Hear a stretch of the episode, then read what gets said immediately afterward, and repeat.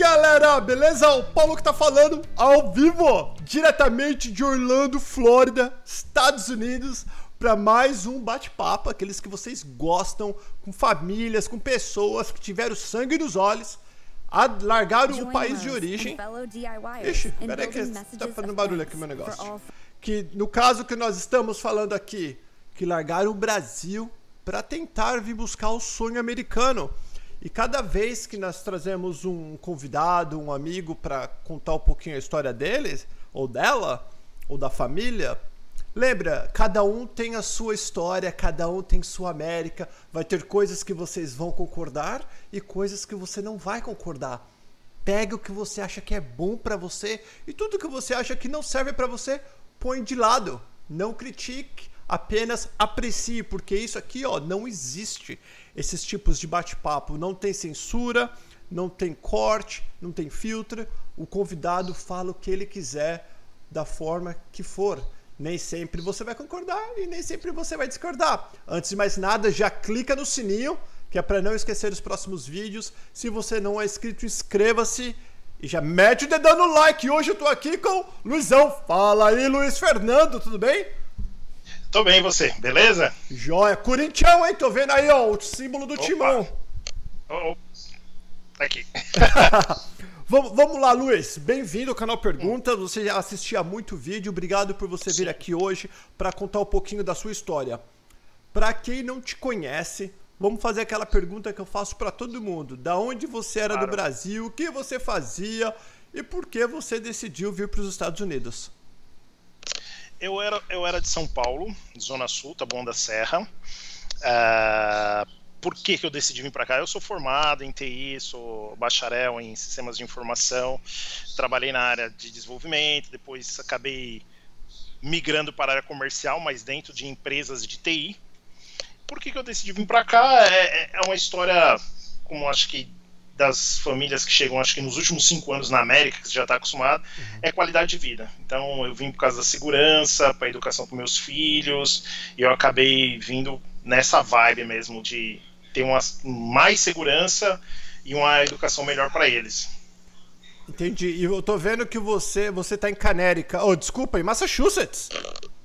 Na verdade, eu moro em Worcester, Massachusetts, hum. mas hoje eu estou, excepcionalmente, eu estou em Fort Lauderdale. Hoje você está aqui do meu ladinho nesse calor. Você viu o calor que fez hoje, cara?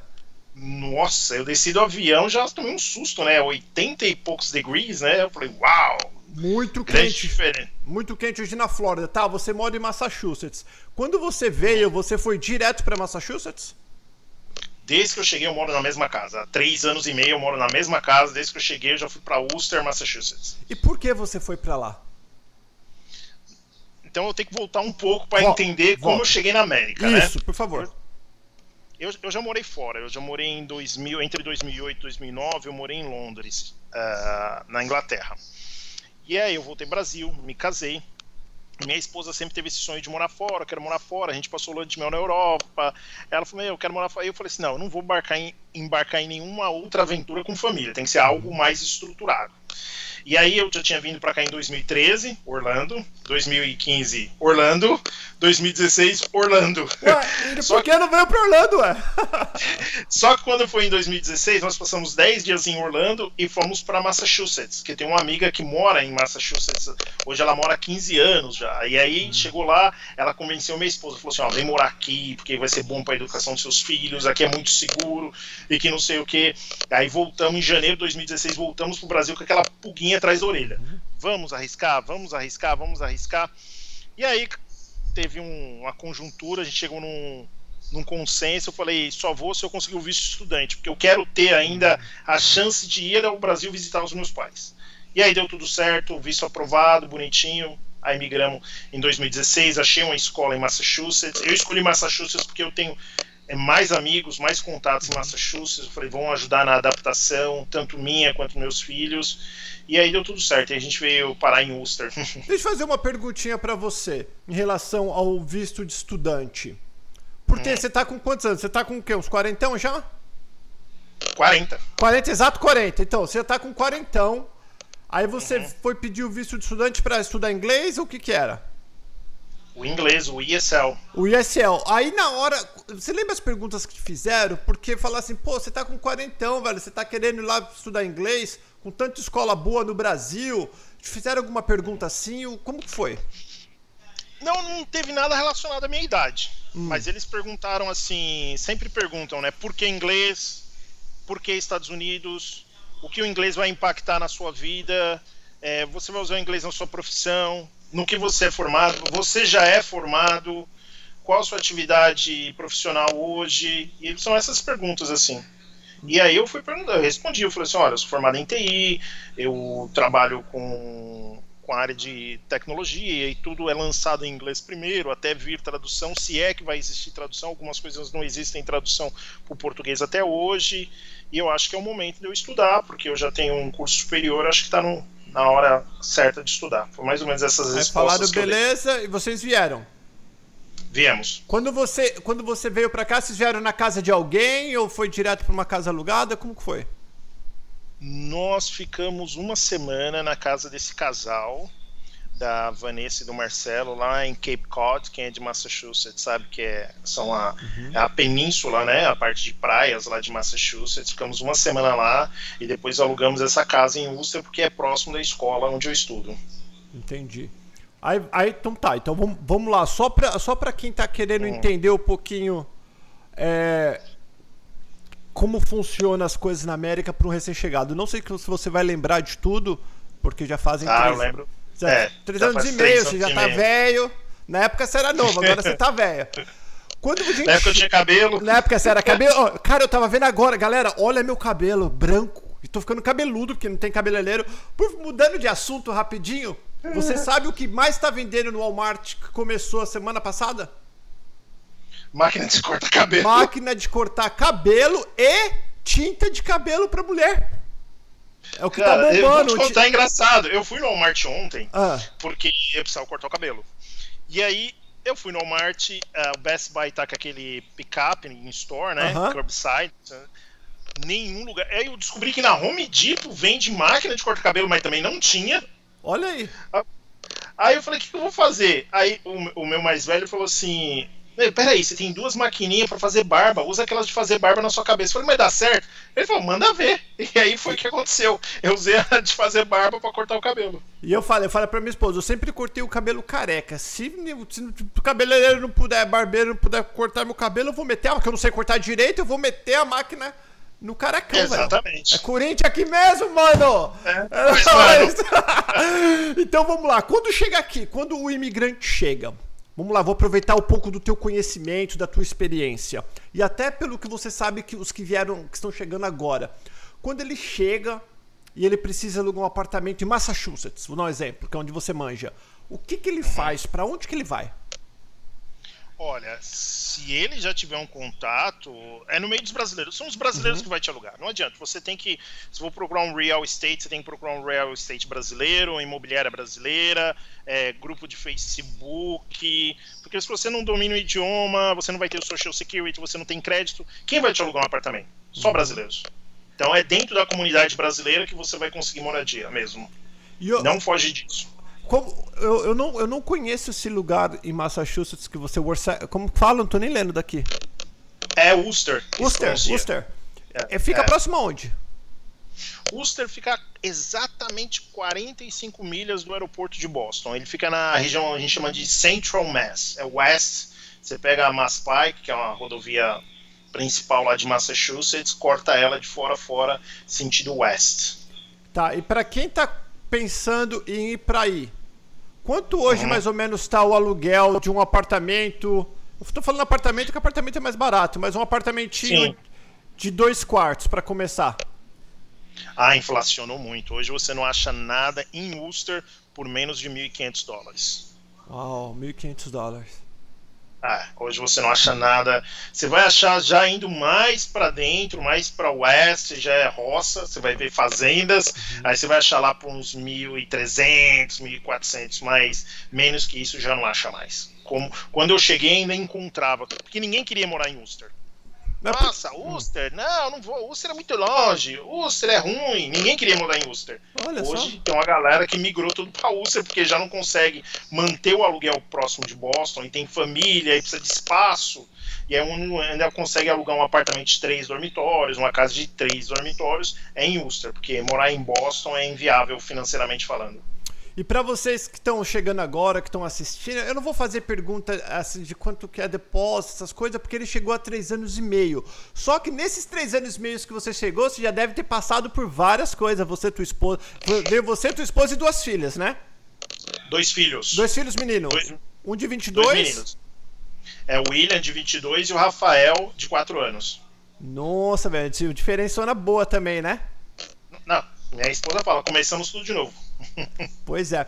Então, nesse, nesses anos, quando você chega, ou quando você vê um recém-chegado agora, em relação uhum. a emprego, você viu uma diferença de três anos e meio atrás para hoje em Sim, conseguir trabalho? Grande muito grande, porque antes era bem mais fácil arrumar emprego, hum. hoje já está difícil.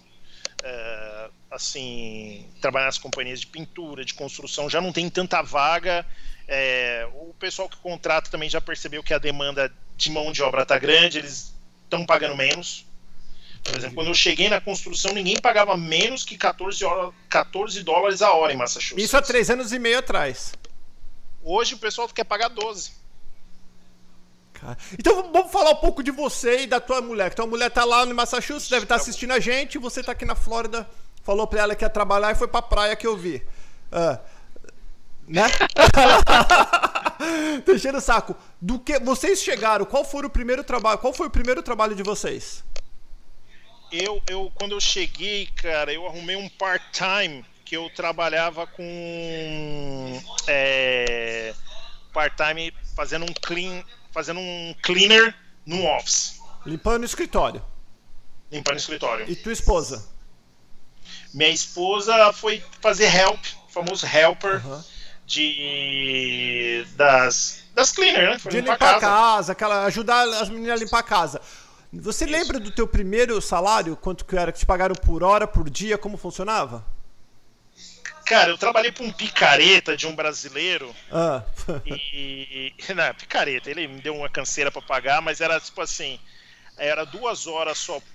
A gente fazia o cleaner em duas horas e.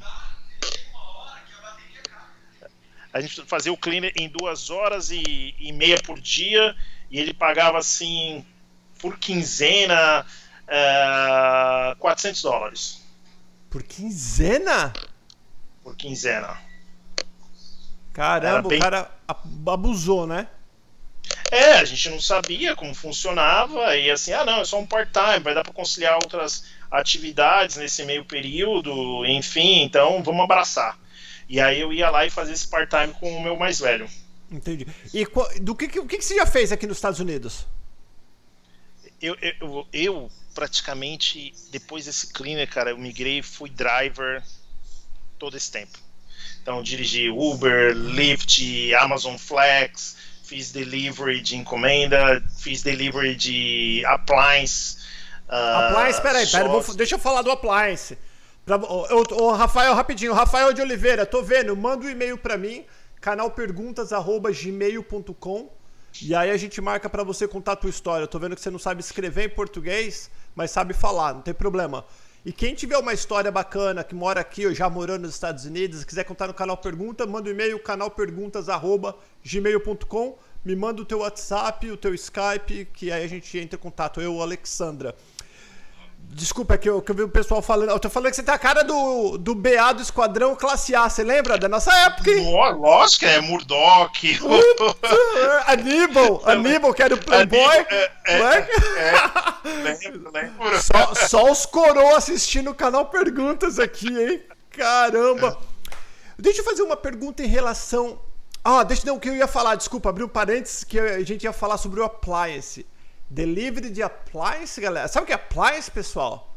É geladeira, fogão, é máquina de lavar. Você é praticamente são dois peão, um dirige e um vai do lado. E Isso faz a mesmo. entrega, instalação, faz tudo, né? Isso aí foi engraçado, né? Porque esse amigo pegou no meu pé, não, vamos trabalhar comigo, trabalho é legal, você vai ganhar uma grana que não sei o que, beleza. Cheguei lá tal, acompanhei, acompanhei, acompanhei ele duas vezes. Aí na terceira vez cheguei lá, aí ele falou assim, ó, oh, pega o caminhão. Eu falei, cara, eu nunca dirigi um caminhão na minha vida. Ele falou assim, é a mesma coisa que um carro. Você só precisa de mais espaço. Aí eu sentei no caminhão, olhei, eu falei, sorte que o câmbio era automático. Uh. Falei, dê drive e vamos que vamos. Aí cheguei no, no gas station, quase derrubei a bomba. É, porque é, é aqueles U-Haul, né? Tipo aqueles, aqueles caminhão Isso, baú. É, 24 pés, né? Uhum. De 24. Então eu fui entrando assim na bomba, cara, cuidado que você vai derrubar. Eu falei, puxa. Aí depois foi embora, já comecei a manobrar, aí já começa a abusar, já quer andar rápido. Já acha que é o cara, né? Já acha que é o cara. Nunca dirigi caminhão, mas eu nasci pra isso. Uhum. Então, então voltando, então você, você trabalhou. Você trabalhou praticamente em tudo quanto é aplicativo e tudo quanto é tipo de motorista. Sim, entreguei comida, DoorDash, Grub Hub, Caviar, Postmates. Já cheguei a fazer o Instacart também. É, mas eu fiquei mais tempo mesmo fazendo Lyft Uber, né? Foi o que eu fiquei mais tempo. E agora estamos fazendo aí o Car Haul, né? O Car Haul. E é, e é bem interessante. Me, me, explica, porque, ó, pessoal, eu, eu, eu não sei metade. Imagina, nem isso. De, de todos esses aplicativos que tem. E a galera de. Boston é diferente de Flórida, lembra? Muito diferente. Boston é muito. é cidade, é outra pegada, é galera rápido. Aqui na Flórida, Sim. a galera é tudo lenta, e aqui é parque, aqui é, aqui é turismo. Né? Uhum. É diferente. Me fala quais são os aplicativos que você lembra de cabeça que tem, ou que você já uhum. fez, para que, que serve e qual que é a vantagem e a desvantagem. Vamos ensinar esse pessoal que está chegando agora, que está meio que desesperado. Me fala dos uhum. aplicativos que você conhece. Ó, tem o Amazon Flex. O Amazon Flex, basicamente, você vai fazer entregas para Amazon. Hum. É, você vai lá, tem um, eles liberam um bloco, você tem que ficar toda hora olhando no aplicativo, eles liberam um bloco, você vai no warehouse, chega lá, se identifica com o seu aplicativo, o mesmo aplicativo que você se identifica para entrar, você usa para escanear todos os packs, né, todos os pacotes, escaneou, e ali ele monta a sua rota e você sai entregando. A vantagem do, da Amazon é que assim, não precisa de nenhuma assinatura. Você deixou na porta, tirou foto, next. Deixou na porta, escaneou, deixou na porta, próximo, próximo, próximo. E aí você entrega ali, tem blocos de duas horas, quatro horas, e eles pagam a média de 18 dólares a hora. Tá, legal. Então, peraí, vamos explicar. Quando você chega, dependendo do tamanho do teu carro, é a quantia de mercadoria que eles te dão ou não importa o tamanho que o aplicativo fala? Tem um bloco de duas horas, bom, aceito só quando eles precisam de carro grande, eles colocam lá que eles precisam de um Excel, né? De um extra large. Quando eles precisam, eles, eles avisam. Fora isso, qualquer carro. E quando você pega, porque eu nunca entendi correio, cara. É até legal perguntar para você, que você trabalha muito com isso, você manja tudo. Uhum. Vem, vem, vem um monte de entrega e, e já vem organizado para você. Essa é a primeira, essa é a segunda. Você só vai fazendo de acordo. O aplicativo te fala onde ir pro próximo, next, próximo, Sim. próximo. Sim. Assim, você, você vem um carrinho. E aí tem, imagina que tem diversos pacotes. Você já comprou na Amazon? Sim, já todo dia. Amazon, entregas que vem num envelope, uhum. entregas que vem numa caixa pequena, caixa média, caixa grande. Uhum. Então vem um carrinho, tem lá na parte de baixo as caixas grandes, no meio as caixas médias e em cima os envelopes. Aí você escaneia todos depois que você escaneia todos, você fecha. Aí depois que você fecha, ele monta a rota. Aí ele monta a rota. A rota é muito inteligente, a rota da Amazon, ela é muito inteligente. É, as entregas são muito próximas uma da outra. Às vezes você está numa rua só tem cinco entregas. Então dá para você, você estacionar o carro e ir entregando. Então dá, dá para você fazer isso aí muito fácil. Então, então ele, ele sempre monta a rota. Que legal, faz sozinho. Depois que você escaneou tudo, ele já se organiza e te manda a rota. Sozinho sozinho. Então o, Carlos Júnior está perguntando: e a gasolina é por tua conta? Sim, tudo é por sua conta. Você vai ganhar 18 dólares, dali você paga a sua gasolina, manutenção do seu carro, se parar para comer, tudo por sua conta. Agora de fazer, é que nem você falou, 18 é dólares por hora ou é uma quantia por entrega que somando dá 18 dólares por hora? Não, eles fazem um cálculo de 18 dólares por hora. Mas assim, como as rotas dele são muito boas, por exemplo, já teve vezes que eu pegava a rota de 4 horas e eu fazia em 3. Teve vezes que eu pegava a rota de 4 horas, fazia em 2. Mas você ganhava, vez... mas você ganhava 4 se você fizer em 3. Sempre, sempre ganhava o valor acordado, porque o valor é acordado antes, né? Ah, então, então se eu ficar o dia inteiro, que eu sou um Zé Ruela que não sei nem olhar o número, e ficar o dia inteiro, eu vou ganhar o mesmo tanto. O mesmo tanto. Tá, me fala de outro aplicativo. Isso é legal, galera. E, e nós vamos chegar até o final o que ele tá fazendo agora. Aguenta a mão, que é super interessante. Me fala de outro aplicativo que você fez. Ah, o Instacart. Instacart. Instacart. O que, que é? Isso. É um aplicativo para compras de supermercado. Então agora é, o que tá bombando, né? Porque a galera não sai de casa, tá em quarentena. Então a pessoa entra lá, faz a compra do supermercado, escolhe todos os produtos e aí você recebe o chamado, aí você vai no supermercado. Então os supermercados lá de Massachusetts que estão fazendo é o Costco, que é um atacado, aí tem o Wegmans, tem que mais que tem? Eu lembro muito do, do Costco e do Wegmans, que são os que alguns Stop Shop também tem. Aí você entra lá com a listinha lá no aplicativo, você vai lá, escaneia os produtos, escaneia todos os produtos, você vai até o caixa, você tem um cartão da, do Instacart, aí ele libera ali, você passa o cartão, colocou tudo dentro do carro e leva até o cliente. Entrega também álcool, é, algumas Liquor Store também, aí você precisa pegar o ID álcool é cachaça. cliente. Isso, hum. isso. Aí você precisa pegar o ID do cliente para ver se ele é maior de 21 anos, aí ele assina no, no próprio celular que ele recebeu o produto. E como agora eu tenho uma pergunta, como que funciona? Quanto que ganha no Instacart? Porque por exemplo, eu venho aqui e eu faço uma compra lá no Casco, no Costco. Deu 200 dólares. Uhum. E qual que é a porcentagem o que você fica? O Instacart a gente nunca sabe, não é muito claro. Na verdade, ele ah. só quando você recebe, ele fala assim, olha, você vai ganhar 40 dólares você vai fazer uma compra de 40 itens e você tem 5 milhas para entregar. Então é, é um cálculo de milhas, a distância do supermercado até a entrega, mais o número de itens. Então é mais é basicamente esse cálculo. Não é, não é um cálculo muito claro. Não deve porque varia muito, muito. Né? Não, não é muito. Só que agora, por causa da quarentena, tá bombando. O pessoal teve gente que mostrou para mim no aplicativo fez 1.800 dólares na última semana. Nossa, cara, porque é deve ter mais pedido do que. mais demanda do que driver, na verdade, essa, nesses momentos. Isso, os drivers estão escolhendo. Tem driver que fala assim: compra para ganhar menos de 40 dólares, eu nem vou. Caramba, então dá para ganhar uma graninha. Esse 40 dólares é um bom dinheiro para fazer uma compra no mercado. É que assim, que nem eu falei para minha esposa que tá fazendo olha, isso não é o normal. A gente sabe que não é o normal Sim. do aplicativo. Uhum. É o momento que nós estamos vivendo que está proporcionando isso. Entendi. E que mais que me fala de outro aplicativo que você já fez? Os de comida, que é o Grubhub, DoorDash, Caviar e Postmate. E Uber Eats. E Uber Eats, yeah. Qual que, qual que dá para fazer? Qual que é o que as pessoas usam mais aí lá em Massachusetts? A Uber Eats, okay. Uber Eats, o DoorDash e o Grubhub. Esses são os top 3. e o cara que se levar a sério, fala, não, eu vou entregar comida. Eu vou, eu vou entregar comida, não vou pegar gente, vou pegar comida.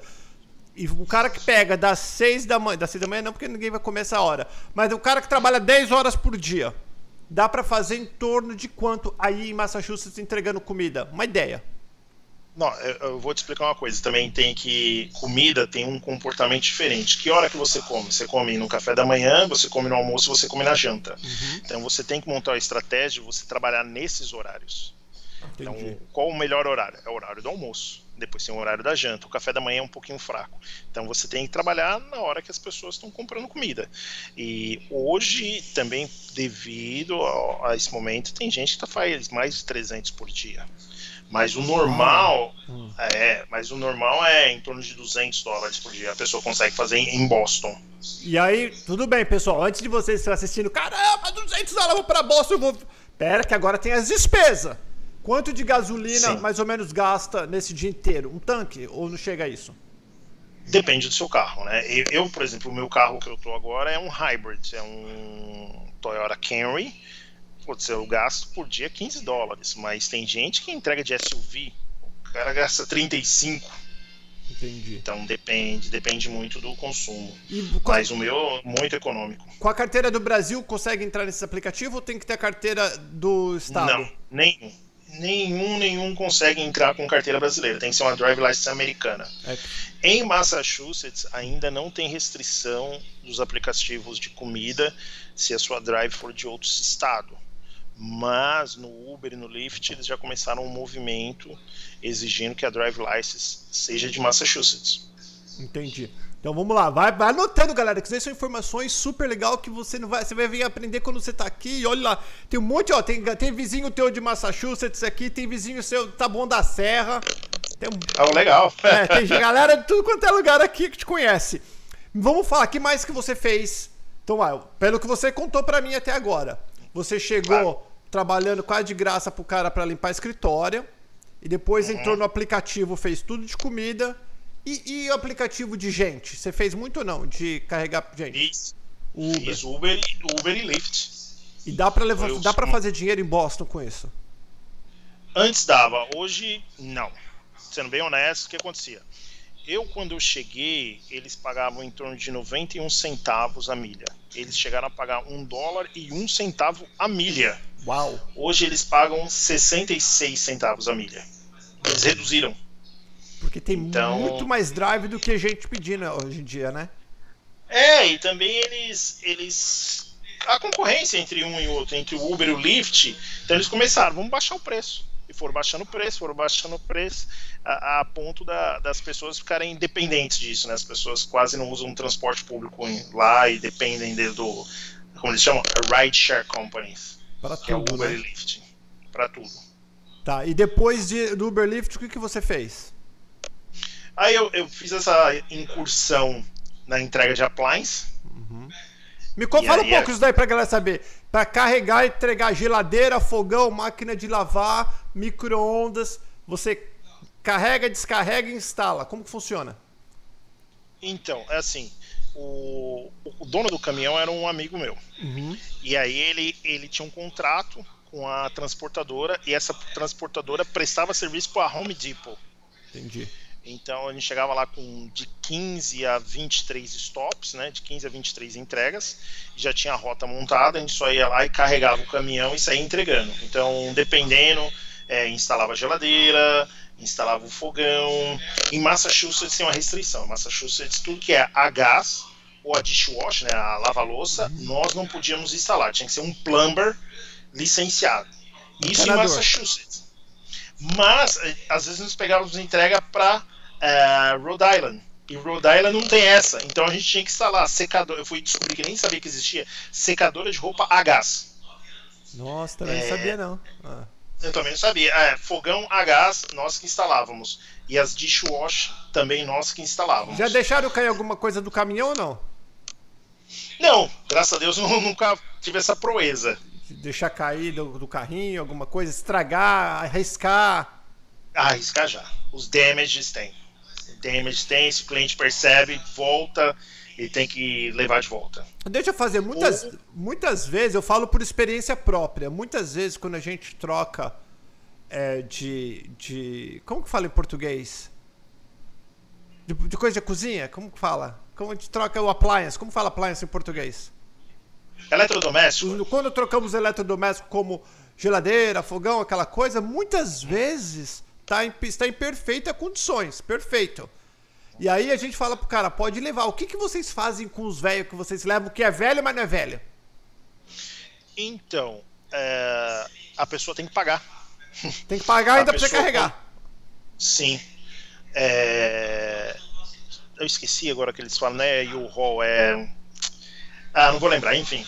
A, a pessoa, quando ela vai lá no Home Depot, ela compra, aí o vendedor dá a opção. O que, que você vai fazer com o seu antigo? Ah, eu preciso desfazer. Se você quiser, é, na hora da entrega a gente pode recolher. Você vai pagar por isso? Eles pagam lá em 60 dólares. Eles pagam 60 dólares. Então Pra dar, caminhão, Galera, pra dar o negócio funcionando, aqui você tem que pagar pra levar, porque senão você não Isso acha mesmo. quem quer de graça, cara. Esse tipo Não, isso é coisa. verdade. E assim, tem geladeiras, principalmente geladeira. Sim. Teve geladeira que a gente foi pegar que geladeira tinha touchscreen na tela. E o cara resolveu mudar toda a decoração da cozinha dele e ele desfez a geladeira. A geladeira funcionando em perfeito estado. E o que, que vocês fazem? Isso daí tem que levar de volta pro Home Depot ou. A gente leva pro warehouse, pro, pro armazém da, da transportadora, e aí já tem uma companhia que todo dia à noite vai lá, que essa companhia é responsável por fazer o recycling.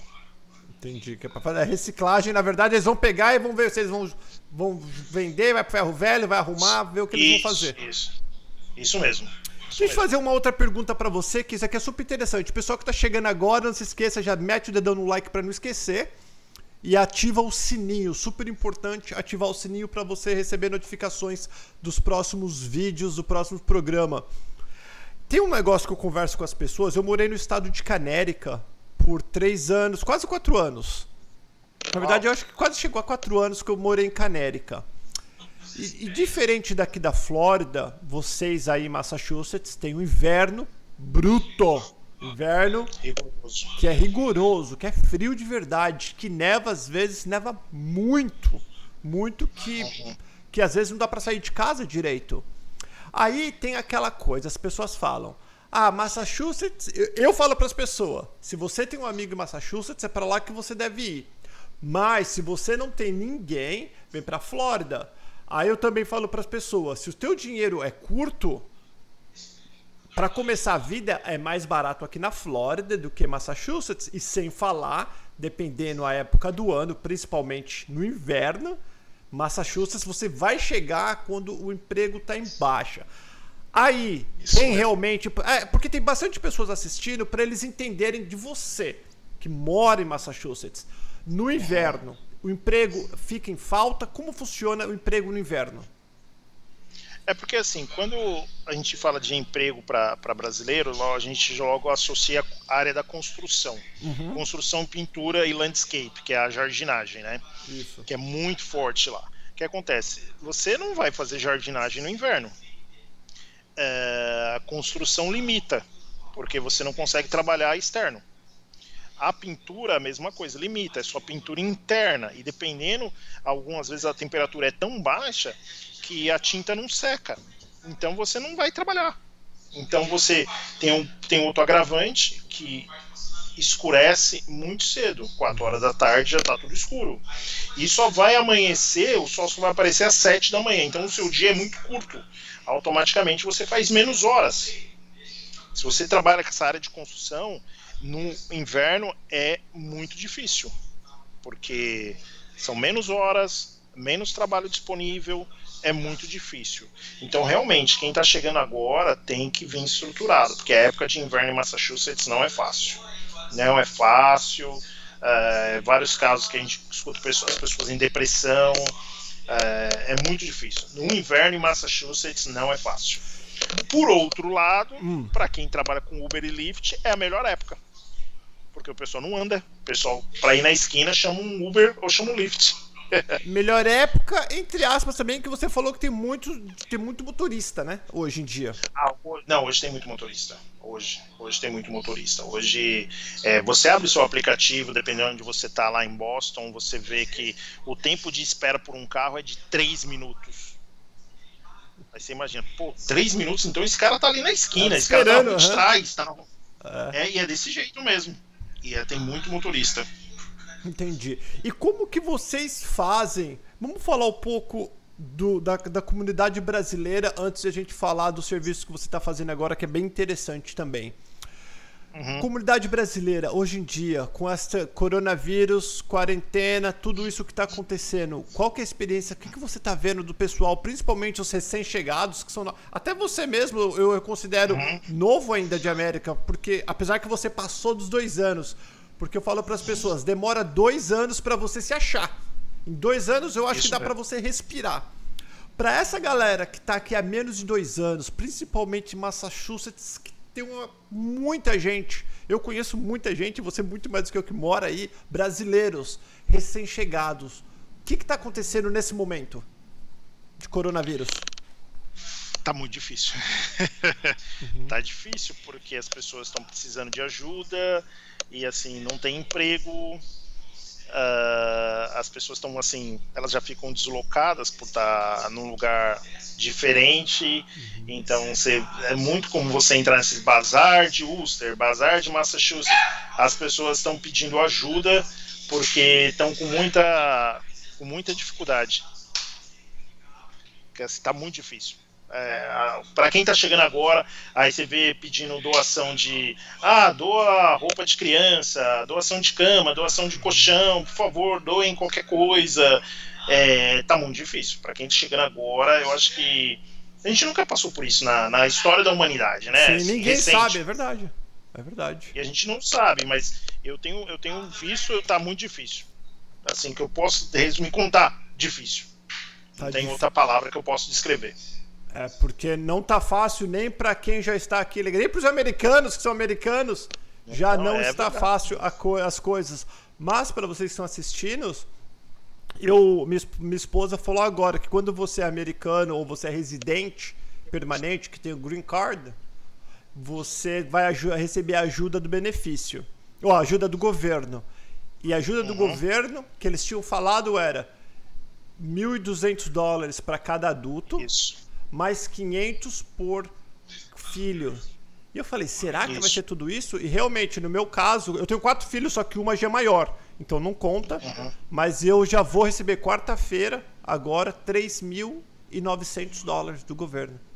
Olha que diferença. Uau, bom. Porque 1.200 meu, 1.200 da minha esposa, mais três filhos, mais 1.500. Aí minha esposa me falou hoje, já tá aparecendo no banco que tá pendente, que quarta-feira libera. Falei, caramba, porque não sabia que ia acontecer. É porque é a primeira vez na vida dela, de todo mundo. E não é que nós Sim. pedimos, daí fez uma aplicação. Quem, quem pagou os impostos, que, é, que tem social seguro e pagou os impostos no ano passado, automaticamente vem, no, vem na tua conta do banco. Muito louco, não é? Isso mesmo. Muito louco. Muito, é isso mesmo. Muito louco. Vamos falar agora o que, que você está fazendo hoje. Então, depois de toda essa peregrinação nas diferentes áreas, né? É, eu comecei num, num, negócio diferente, que é o car hauler, transporte de carro. Mas tem um detalhe, que aí a gente vai descobrir, que é as limitações, né? Porque então, peraí, eu não tenho... calma, calma que o pessoal não sabe. O que, que é car haul? Não, é por simplesmente o transporte de carro. Para transportar carro no guincho, em caminhão, carreta, só aquelas carretinhas que puxa na caminhonete, como que é? Ou não interessa? É. Não, não. É... é... não interessa, assim, para definir o que é car house, mas no nosso caso é uma caminhonete com três, até três carros. Legal. Então a gente vai lá, coloca três carros no trailer e vai transportando, rasgando a América. e, e as pessoas compram um carro daqui da Flórida porque é mais barato e melhor condições? Não, tem de tudo tem todo tipo de transporte, retorno de locadora, é, a pessoa mudou de Massachusetts para ah. Flórida, quer trazer o carro, a pessoa comprou o carro no leilão, a pessoa comprou um Total Loss, que é o carro totalmente, a perda total, né, o PT, uhum. comprou um carro de leilão, quer só arrancar as peças, e a gente foi descobrindo outras coisas, por exemplo, o Brasil é proibido você importar carro usado. Proibido? Mas, o Brasil é proibido. Carros usados no Brasil não entram. Entendi. Mas na Europa pode entrar. É, esses dias eu fui entregar um carro lá em Miami, no navio. Cara, parecia um navio pirata, um navio muito velho, muito feio. E aí o pessoal da segurança começou a falar um idioma que eu não entendia. Eu falei, cara, o que eles estão falando? Eu perguntei pra segurança, falei, desculpa, de onde vocês são? Eu falei, não, somos do Haiti. Esses carros todos vão para o Haiti. Olha só. Loucura. Um monte de carro velho. É. Só carro velho. Eu conheço o Haiti, só tem carro velho lá, velho. Então, vai, vai tudo da América pra lá. Uhum. Que legal. Vários então o teu trabalho é, não importa onde você tá, como funciona. Então me hum. explica como funciona. É um aplicativo também? Não, na verdade assim, uh, tem um broker, hum. que é a pessoa que vai que, pegar as cargas para você. consegue as cargas. Isso, é um broker. Isso. É, ele vai lá e monta a sua rota. Então a gente paga para um broker, esse broker vai lá e vai montar de acordo. Você fala assim: olha, eu não quero ficar indo para muito longe, eu quero trabalhar só aqui no norte, eu quero. Tra... Eu falo assim: não, eu não tenho restrição. Então ele vai. Também não adianta pegar é, um carro em cada estado, né? ele vai pegar três carros, tentar num estado e levar para outro estado, os três. de diferentes clientes, seja de concessionária, dos dealers, seja de leilão, seja particular, e ele vai montando essa rota. Só que a, o, o, eu brinco que o mais fácil é comprar o caminhão. É a parte mais fácil de, de tudo isso. Porque tem uma série de pré-requisitos. Por exemplo, nós temos a limitação de peso. Na, na sua drive, se você não uhum. tiver a CDL, sua drive vem escrito até 26 mil pounds. Então, toda a minha carga, somando todo o peso do meu caminhão, eu não posso passar de 26 mil. Tem que ser só de carga é 26 mil ou junto com o teu carro? Tudo. Carro, carroça, tudo? Tudo, 26 mil. Se eu passar de 26 mil, eu sou autuado. Eu não posso passar de 26 mil porque eu não tenho CDL. Então ainda tem esse cuidado, você não pode passar de 26 mil. E assim, outra coisa, tem aquelas numerações que você já deve ter visto aqui nos caminhões no, na América, né? O USDOT. No Brasil eu lembro que tem a, a NTT, acho que é a Agência Nacional de Transporte Terrestre, vem uma uhum. numeração na porta. E aqui você vê muito é USDOT MC e um número. Então nós temos que estar é, de acordo com a, o departamento de rodagem dos Estados Unidos. Então aí vem seguro, é, a gente tem um liability para cobrir de um milhão de dólares. Caso o carro mais... cair, bater, alguma coisa tem que cobrir, isso, né? A carga. Isso, tem que cobrir. E ainda tem o da carga, tem o cargo insurance. Então tem um monte de nuances aí. É, é, é assim, eu comecei a estudar, a pesquisar, é, é, um universo que eu não tinha noção, é muita coisa. E você começou isso tem pouco tempo, né? Três meses. Só fazendo isso agora? Só fazendo isso. Porque eu já fiz isso aqui na Flórida, de pegar uhum. carro, de pegar carro, só que a minha pegada era diferente. Eu pegava uhum. carro em leilão e levava para os dealers. Então a galera do sul vinha fazer, vinha conduzir leilões daqui de Orlando, comprava bastante carro, não dá para eles carregarem tudo. Então eles pagavam a gente, que é o mesmo esquema, subia os três carrinhos na caminhonete e descia para Miami e deixava nos dealers. Uhum. É o, é, o, é o mesmo esquema, então. Na época, é eu acho que. Nossa, isso daí já tem muitos anos. Eu tô aqui na Flórida há 18 anos. Isso daí deve ter uns 18 anos que eu fiz. Que eu fiz por pouco tempo para cobrir uma pessoa que tava de férias. Ele me pagava 100 dólares por carro. Eu achava pouco, mas até.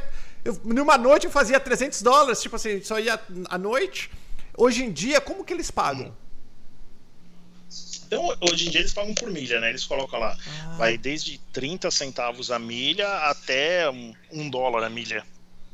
Então, assim, quanto mais curta a viagem, mais eles pagam por milha. Ah. Quanto mais é, quanto mais longo a viagem, eles pagam menos por milha. Interessante, só né? Só que assim, é, só que para variar, tem algumas pessoas se aproveitando do momento. Então eles querem, eles sabem que tá devagar, tá slow o mercado, então eles. Ah, pagando 30 centavos para trazer um carro lá do, da Louisiana para Miami. Só, só isso? É, só isso. então eles só pagam por milhagem, não pagam pelo. Você não paga assim, ah, cada carro te dou 30 dólares, 40, 50. Não, é por milha. É por milha, porque cada, assim, cada carro é um, é um dono diferente, né? Uhum.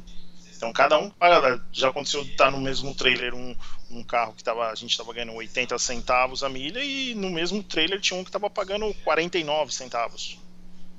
E aí você meio que faz um balanço ali, né? Ah, somando esses três vai me dar uma média de 600 dólares por carro, 500 dólares por carro. Então até isso você tem que calcular para ver se compensa ou não, né? E, e, você falou, você veio aqui pra Flórida a trabalho, que você tá aqui na Flórida, você falou no começo do vídeo. E lembrando, pessoal, depois não se esqueça, segue Segue lá o, o, o, Luizão no Instagram dele, que ele faz bastante postagem legal, que vocês já viram ali, é o Falcão007. Hã? É, é esse daí. Você veio pra Flórida para trabalho ou você veio passear hoje? Não, então o que aconteceu? A semana passada hum. nós estávamos no Alabama e, e aí tinha uns carros lá, pegamos os carros para entregar na Flórida. E quando nós fomos olhar o preço da passagem para voltar para Boston, tava 34 dólares. De graça. Falei, é melhor deixar o caminhão aqui de graça. É melhor deixar o caminhão aqui e de avião passar a Páscoa com a família e depois volta. Ah, vocês fizeram isso. Então, como vocês não tinham carro para subir, ou se você quis, se quis subir mais rápido por causa da Páscoa, deixou. Entendi. Deixei você... o caminhão aqui e subi de avião para Massachusetts e voltei hoje. E aí hoje você está esperando carga Ou... Sim. Tô esperando Como carga. que é o esquema? Você desceu amanhã. hoje e aí você tá esperando o quê? Já tem carro pra voltar amanhã ou não? Não, amanhã não vou para essa semana eu não vou para Massachusetts, vou rodar para outros lugares, vou, ou eu vou para Colorado, ou eu vou para Louisiana, Tennessee, Kentucky, onde tiver carga eu tô indo. Ah, interessante. Então, tipo, você, você vai pegando e, e é só um broker que você tem? Só um cara que tem? Ou Não, tem assim, tem diversos brokers espalhados pelos Estados Unidos inteiro. É que o nosso broker é brasileiro. Então, então, entendi. Mas, por exemplo, só para o pessoal entender como funciona, que é bem, que é bem interessante, é bem interessante esse tipo de trabalho. O broker, pessoal, é o cara que, que tem o acesso a, a uma empresa onde recebe os chamados. Fala, ah, eu preciso mover um carro. Aí o broker tem todos os drivers disponível. Então ele vai ver quem está disponível e como que o teu broker brasileiro escolhe. É por ordem? Quem chega primeiro, segundo, terceiro? Ou é por querer? Ou é por amizade? Como que funciona? Não, eles têm um sistema que ele, como eles definem a rota, eles não mandam geralmente dois drivers para a mesma cidade. Então ele falou assim, ó, vou pegar tudo que estiver indo para Flórida, vou passar para Luiz. Ah, vou pegar tudo que estiver indo para West Virginia, vou passar para o Paulo. Ah, vou pegar tudo que estiver indo para o Kentucky, vou passar para o Zezinho. Então ele vai montando assim de forma a espalhar os drivers. E aí vai montando. Ele falou assim: ah, você quer voltar para sua casa no final de semana? Ah, eu quero. Então vou pegar alguma coisa subindo lá para New Hampshire, Maine, Vermont ou Massachusetts. Então vou pegar alguma coisa para você subir. Ah, você não quer voltar? Então vamos fazer um triângulo no mapa, literalmente um triângulo, um círculo, vai desenhando um mapa fora. Como que é o nome da tua esposa? Elizabeth. Elizabeth, você viu que ele falou, quando você não quer voltar para casa, você já avisa. Então aquela desculpa que ele teve que pegar um caminhão ou entregar um carro lá do outro lado que não deu para chegar em casa, não, é mentira, que você viu que ele que escolhe, se não quiser voltar para casa, é só avisar o broker.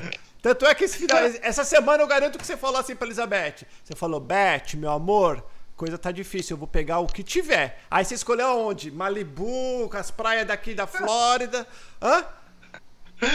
Não, não, não. E aniversário da Elizabeth dia 20 de abril. Tem que chegar em casa até dia 20, hein, velho? É, dia 20 é da, da Elizabeth, dia 22 é minha mãe, só que minha mãe tá no Brasil. E você acha, você acha essa- esse negócio novo, que é uma coisa que você vai ficar, você tá gostando? Porque dirigir, galera, é um saco. É gostoso, eu, eu amo dirigir. Mas a hora que o dirigir passa a virar trabalho, você tem que ir. E quando você chega num- numa cidade diferente ou num estado diferente, entrega o carro e não tem carga. Aí você tem que ficar no hotel. Dorme dentro do carro, né? Dorme dentro do carro nesses, nessas, nessas paradas. É, nos gas station, né? essas paradas Resting são area, uhum. fantásticas. É, tem, não, tem uma rede, na verdade são três redes. Uma chama Loves, a outra chama Pilot e tem a Flying. É fantástico. Você entra lá, tem banho, tem lavanderia pra você lavar Olha, suas roupas. Não, e assim, é sensacional. O, a- é- o banheiro é, é extremamente limpo. Você chega lá, tem toalha para você, sabonete para você tomar seu banho, banho quente. Ah, você quer lavar sua roupa, você vai lá. Então, É essas três paradas. Não, se você abastece, tem os aplicativos de fidelidade, né? Então você vai abastecendo, você vai ganhando pontos, e esses pontos você troca por, por banho. O sabonete não é usado não, né? Não, não, não. O cara deixa o sabonete ali de boa, fala, já tem o sabonete, tem os pelinhos nesse sabonete, mas de boa. Que Corinthians, mano, hein? Não. Não, não, não, não. Sabonete novo. Ah, sabonete novo, tô enchendo o saco. Não, velho, se eu vou nessas paradas, eu até levo meu próprio sabonete. Sabonete é barato demais. Eu levo também, eu levo o meu. Sempre tô, né, ando com. Eu ando com meu shampoo, apesar de não ter cabelo, eu ando Aham. com shampoo, eu ando com meu desodorante, eu ando com meu kit ali de, Ó, de o, o Odair tá perguntando o teu nível de inglês hoje. Como que tá? O Odair Comarella tá perguntando. Ah, eu defino como intermediário, mas aí eu sempre converso com os americanos, eles falam, não, não, seu nível de inglês não é mais intermediário, você já tá avançado. Então eu não tenho dificuldade nenhuma com inglês. Ó, o Carlos, o Carlos Júnior, ele fez uma pergunta bem interessante pra você. Fala assim, Uhum. na área de TI, nós sabemos que a área de, de IT aqui, TI Uhum. no Brasil, é uma área muito carente, igual a área, de medicinas, Uhum. enfermeiras, médicos, que a gente sabe. Uhum. Por que você não foi pra essa área? Então, primeiro que assim, eu já tinha migrado para a comercial já tinha alguns anos. Eu já não estava mais desenvolvendo aplicações desde 2007. Eu já não desenvolvia mais. Então eu já estava na área comercial de TI, vendendo produtos de TI. Então, TI você sabe. Então, hoje tem uma versão de um software, daqui seis meses tem outro, que daqui um ano tem outro, que daqui um ano e meio vai ter outro, e assim não para. Então, se você não está na área, você vai, você fica para trás, você fica obsoleto muito rápido. Então, como eu já tinha migrado para a área comercial, eu já estava bem enferrujado. E aí depois, mas depois você chega aqui, você vai descobrir o universo, porque não adianta. Por mais que eu sempre falo, assistia o seu canal, do Rodrigo do 78 centavos, assistia uh, o DB, assistia Alberto Gato. Você vai assistindo, mas tem coisa que você tem que vivenciar. Então esse negócio da depois que eu cheguei aqui, eu fui descobrir como funcionava, e aí eu cheguei, eles falaram assim, olha, Luiz, como você não tem um inglês muito bom ainda, você não tem uma experiência numa empresa norte-americana, para você entrar aqui, você vai ter que estudar aqui. Você vai ter que ter um degree, uma pós-graduação, numa universidade americana, num college americano, para daí você ter uma chance. E aí teve a, a, questão lá do STEAM, né, que é Science, Technology, Engineer and Math. Uhum. Se você se forma numa dessas áreas, você ganha até um permit work de um ano e meio, né? Uhum. Então, depois que eu fui descobrir tudo isso, mas hoje eu não tenho mais vontade de voltar para a de TI, não. Honestamente, não. Agora vai, vai, vai ser caminhoneiro. A galera tá perguntando, né, ele tá estudando inglês aqui. Tá estudando ainda. Você, no Brasil você não sabia, você é Corinthians, mano. Você não manjava nada de inglês no Brasil. Mal é mal português, mano. Ah.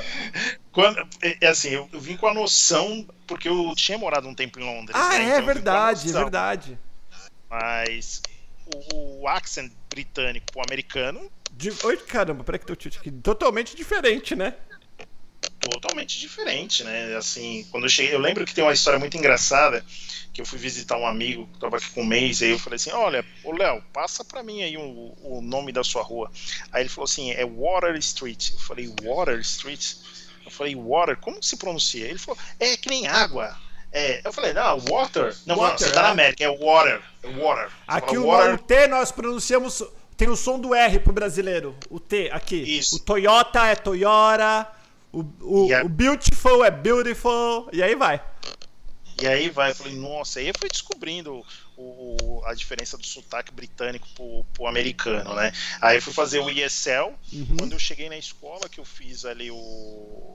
Você faz um teste, né? para saber que nível que você tá. Uhum. E aí deu que eu tava no, no beginner para o intermediário. Aí tem um advisor na escola, ele falou assim: olha, você não vai entrar no beginner. Você já você vai entrar no intermediário. Mas aí o primeiro quarter eu penei, porque eu tava muito atrás da galera. Uhum. E aí foi, foi, foi indo. Graças a Deus hoje tá, estamos indo bem. Ó, oh, o, o. Cadê o nome dele? O Herbert Souza tá perguntando: para trabalhar com esses aplica aplicativos agora, na crise, qual aplicativo você recomenda, Luiz? Ah, o Instacart e qualquer um de comida. DoorDash, Grubhub, Caviar, Postmate ou Instacart. Esses são os melhores. É o melhor que tá tendo. Outra pergunta ali para você. E aqui nós estamos ao vivo, galera. Já mete o dedão no like, não esqueça. E todas as informações do Luiz também tá na descrição do vídeo, do podcast, onde você estiver vendo ou ouvindo a gente. Não fica nervoso, só descer, tem o canal do YouTube dele, depois vocês vão conhecer. Fica tranquilo. O, o Thiago Silva ele tá perguntando: você sabe alguma coisa na área de fitness? Pro cara em Massachusetts, o cara que é, que é personal trainer, esse negócio, é uma coisa que dá ou Massachusetts ninguém quer saber disso não? Dá, mas aí ele tem que ter uma licença, né? Como um monte de profissão, é, barber, ser professor de fitness, é, encanador, eletricista, você precisa de ter uma, uma license, né? Você precisa ter a licença né, do estado para poder exercer isso. Então, se você conseguir a licença, é uma área muito boa. Entendi. Para terminar aqui o nosso bate-papo, já estamos quase uma hora, uhum. qual que é a dica que você dá nesses três anos e meio que você é, passou, está passando aqui com a tua experiência, já viu várias uhum. coisas, já trabalhou de bastante coisa, já viu muita coisa. Qual que é a dica uhum. que você dá para o brasileiro que está ou que acabou de chegar, que está agora perdido, ou para quem está pensando em vir e está meio em dúvida o que fazer, como fazer para um dia na sua opinião, não tem certo e errado, é a tua opinião a respeito disso. Olha, ah, Paulo, até fiz um vídeo, fiz um vídeo um tempo atrás falando de dicas para recém-chegado. Acho que a principal dica que eu dou é seja mão de vaca, seja pão duro, economize o máximo que você puder. É, é a dica que eu dou para todo mundo. Assim, não venha com a ilusão, ah, um amigo meu deu certo na América com 100 dólares. Ah, um amigo meu foi. Não, não, gente, vem estruturado, que nem no momento desse, você não está precisando pedir comida, porque tem gente pedindo comida, porque não tem hum. comida. Então venha estruturado e seja mão de vaca. Não cai na armadilha do, do iPhone 11, do Samsung S, sei lá, S20 não caia na armadilha de comprar carro caro, roupa cara. Vai devagar. Economize e, o seu dinheiro. E em relação ao trabalho, onde buscar? Onde buscar? Na comunidade brasileira. Então, hoje, como tem muito Facebook, procure lá, brasileiros em Massachusetts, brasileiros em, em Boston, Bazar de Boston, Bazar de Framingham, Bazar de Worcester, é, tente entrar nesses grupos de WhatsApp, que tem muito grupo de WhatsApp que também ajuda, então basicamente é dessa forma, é não a comunidade brasileira, que são os brasileiros que vão ser os primeiros a te ajudarem assim que você chegar. O, o, nossa, apertando o botão errado toda hora. O, o, até apareceu o Alan que está falando ali, o Alan Bar Barcelos Pires. Como que você está fazendo em relação ao estudo e agora que você está viajando? Ou você começou com. Como que você está fazendo isso? Não, então, foi que nem eu tava, te falei, né? Uhum. Até fora né, do ar. Então, agora, como estamos em quarentena, minhas aulas vão ser online. Então eu vou ter que encostar o caminhão num gas station, abrir meu notebook com o celular, fazer aula online, mas depois que voltar eu vou ter que dar um break aqui, como eu tenho um sócio, né? Ele vai tocar o caminhão e eu tenho que focar nesse core, eu tenho que focar na escola. Tá certo. Luizão, valeu. Muitíssimo obrigado pelo bate-papo. Quem não sabe, eu tava fazendo uma live no, no meu Instagram. Aí o Luiz apareceu. Falou, Luizão, vem contar a história pra nós, velhão. Ele, beleza, tá aí. Muitíssimo obrigado, boa sorte para você. O que você precisar, pode contar comigo. Qualquer hora que você quiser fazer um bate-papo lá no teu canal, eu vou lá com você e a gente faz um videozinho no teu canal. E Legal, obrigado. Obrigado pelo, por você estar tá aqui se expondo, explicando, pelo teu tempo, porque aqui uma coisa que vale muito, pessoal, é o tempo da gente. Dá um beijo na Elizabeth. Qual é o nome dos teus filhos? Rafael e William. Rafael, William, teu pai não quer te ver. Ele pegou uma rota que vai para as praias. Ele falou: não, vocês têm que ficar cuidando da mamãe aí em Massachusetts. O papai vai trabalhar. Vai trabalhar na praia aqui de, da Flórida. Ele tá indo pra Califórnia semana que vem. Mas ele gosta muito de vocês, viu? Valeu, galera. Beijão. Quer mandar um beijo pra alguém ou já aproveita? Quer falar do teu canal? Vamos falar do teu canal um minuto o, o, canal tá carente de vídeos, né? Por causa que eu tô nessa correria. Ah, não, velho. O canal não pode estar tá carente de vídeo, não. E o Instagram? No Instagram, não. O Instagram eu tô sempre colocando stories, eu tô postando foto, e lá no, no canal tem alguns vídeos, tem muita dica para quem quer tirar o visto de estudante, como funciona todo o processo para tirar o visto de estudante, algumas dicas para recém-chegados, e eu tô com material aí para fazer uma série só sobre carros, como comprar carro na América. Muito, muito legal. Beijo, galera. Fica com Deus. Valeu, Luizão. Beijo, Elizabeth. Teu marido aí é uma gracinha, um amor de pessoa. Falou, galera. Mete o dedão no like. Não se esqueça. Aperte o sininho. Fiquem com Deus. E amanhã tem bate-papo ao vivo também aqui no canal Pergunta Vídeo todos os dias. Beijo, galera. Fica com Deus. Tchau, tchau. Agora tem que esperar aquele delay. Vamos ver se eu acerto. Tá bom.